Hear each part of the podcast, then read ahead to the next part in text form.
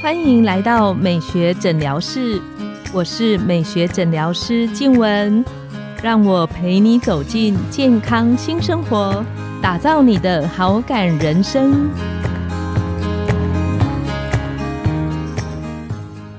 欢迎光临美学诊疗室，我是你的美学诊疗师静文，让我陪你练习好感人生，走进健康新生活。今天我们很开心邀请到的来宾是整形外科杨雪颖医师。我们请杨医师跟线上的听众打个招呼。大家好，我是整形外科杨雪颖医师。我目前在台中飞士美诊所担任院长。我主要专精的项目是在于鼻雕手术以及隆乳手术、脸部整形。我们现在啊，因为疫情稍微趋缓一些些，那很多朋友开始准备出国。你知道出国就是要拍照，那拍照就是要把口罩拿下来。对，所以现在我们很多女生开始纷纷在询问如何雕塑下巴的轮廓，改善双下巴的那个线条。今天特别想请杨医师来跟我们聊聊，为什么会有双下巴？好像再瘦的女生都会有双下巴的这个部分。说到双下巴，其实因为随着大家对外观越来越重视，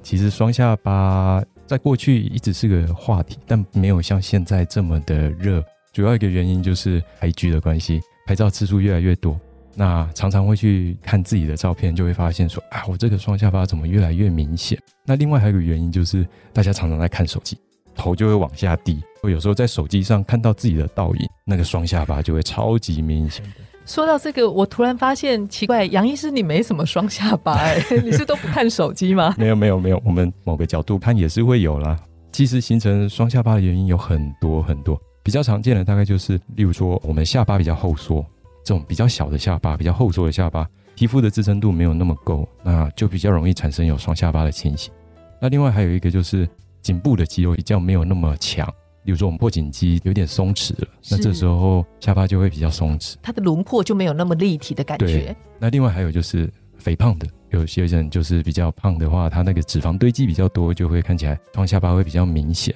那再来就是我们低头族嘛，常常看手机就会把这个下巴挤起来，就会很多层。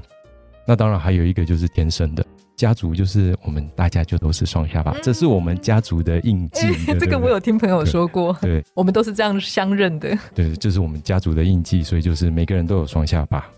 有些朋友会问说，你知道现在很流行那个类似像那个按摩拉提棒，按摩之后可以消除双下巴，是这个是有帮助的吗？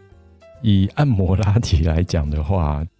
一部分的改善主要是以排水。淋巴排水的方式来去做循环的改变，你可能在做完的当下会觉得哎有感觉，但慢慢的它维持的时间可能不会像其他的治疗来的那么久。可以请杨医师跟我们聊聊，就是我们女生比较在意的双下巴的部分，那马上就要把口罩拿下来了，有什么方法可以有一些改善跟进步的部分？有时候就是，如果以治疗的方式来讲，当然我们可以分成侵入型的，或是非侵入式的。是。那如果说没办法接受恢复期，只能用非侵入性的方式来做，那我们也许就可以去看说，哎，我这个下巴是属于什么样类型？那一般以双下巴来讲，大概不外乎就是两个类型，然后一个就是脂肪的堆积嘛，第二个就是皮肤的松弛。是。那如果说我们在家自己看的话，你可以把嘴巴闭起来。然后舌头往上顶上颚，再去抓抓看自己的双下巴是属于脂肪比较厚的呢，还是皮肤比较松弛？或者还有一种是舌骨比较往前的。如果是骨头比较往前，可能就比较嗯没办法去做到说很锐利的这个下巴的角度。但如果是脂肪型的，我们就可以用溶脂的方式来做，包括是打消脂针，或者是用冷冻溶脂这种非侵入性的方式来做。如果是属于皮肤松弛型的，我们就可以考虑使用这个凤凰电波或者是极限音波的方式，来让皮肤变得比较紧实。那刚刚杨医师你有提到那个消脂针，它针对于双下巴的脂肪，它的效果好吗？那需要大概要打几次的时间？消脂针它本身的原理呢，就是直接在打进去之后去破坏我们的脂肪细胞，所以它造成的脂肪细胞的破坏是永久的。假设我们下巴其实有很多的脂肪细胞，你可能打完之后就会去消除掉一部分的细胞，但是它因为打量不能够打太多，所以一次消除的脂肪细胞并没有办法处理掉太多，所以它也许会需要到两次到三次以上的疗程。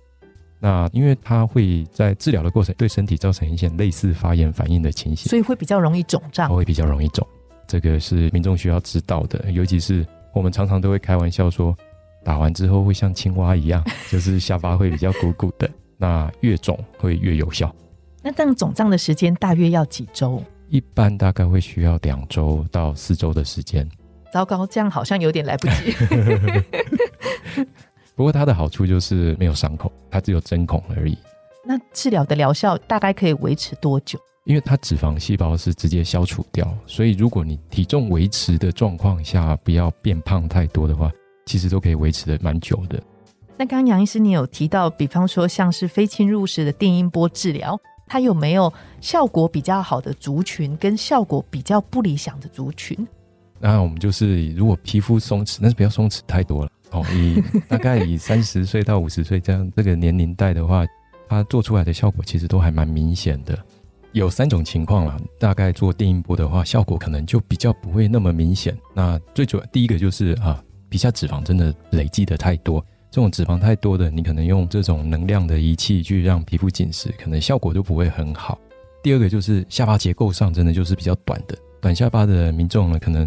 就算皮肤变紧实，看起来还是会有一点双下巴的感觉，所以它可能要在下巴的部分做支撑，结构需要上去做改变。那个下巴的轮廓就会更好。那第三个呢，可能就是真的太松弛的，那就需要考虑电音波它的紧实程度，毕竟有一个限度。那可能如果真的太松弛的，我们就需要去考虑做手术的这个拉皮的治疗，或者是用超能电浆的方式去让皮肤真的变得更紧实。那之前有朋友来问我说，他在 Google 搜寻双下巴的时候，曾经看到有一个叫做天鹅颈的手术，啊，对，可以请杨医师聊聊这个天鹅颈取名，真的取得蛮特别的，它是一个什么样的治疗？天鹅颈其实就是我们希望说我们的下巴能够像天鹅的脖子一样有个曲线，这也是目前越来越多的民众想要去达到一个下巴的一个线条。那就像刚刚提到的，就是双下巴其实有分成脂肪的堆积型，还有皮肤松弛的情形。那天鹅颈手术呢，它就是利用一个复合式的治疗方式，来去同时改善你这个脂肪堆积，还有皮肤松弛的问题。复合式的方式，例如说脂肪堆积，我们就利用抽脂的方式把多余的脂肪拿掉。是那皮肤松弛的话，我们就可以利用超能电浆的方式，或者是用拉皮的方式，让皮肤变得比较紧实，或者是用埋线的方式，让我们的皮肤变得更紧实。那再就是我们可以用扩颈肌的缝合，让我们的扩颈肌变得更紧实。这些复合式的疗程就可以让我们的脖子线条看起来更像天鹅一样。杨医师刚刚提到的这个天鹅颈的手术，它的疤痕明显吗？如果说要看我们做什么样子的，如果说以抽脂来讲的话，大概也是差不多零点三到零点五公分的伤口，我们就可以把这个脂肪把它抽掉。那超能电浆也是大概用一个零点三到零点五公分的伤口。那如果说我们是需要去做扩颈肌的缝合，那可能会需要大概一个两公分左右的伤口，在这个下巴的部分。埋线的部分的话，大概也是以针孔的方式，所以基本上它的伤口都不会太大。至于说用什么样子的方式，可能就是要跟我们的专业医师来去做讨论。那最后一个想请问杨医师是，我相信所有在做手术的朋友，他都会想要问的一个问题，就是我今天做完这个手术，可不可以一劳永逸？那有没有什么要注意的地方，可以让我手术后的效果维持的更好？例如像是之后都不能低头看手机吧？但手机拿高一点点。对，那基本上这个手术其实有一部分是我们是在抵抗地心引力，尤其是这种解决松弛的问题，我们就是在抵抗地心引力。所以类似这样子的回春手术，它多少都会有一定的维持时间，因为我们有一颗大地球，它就是会把我们的皮往下拉，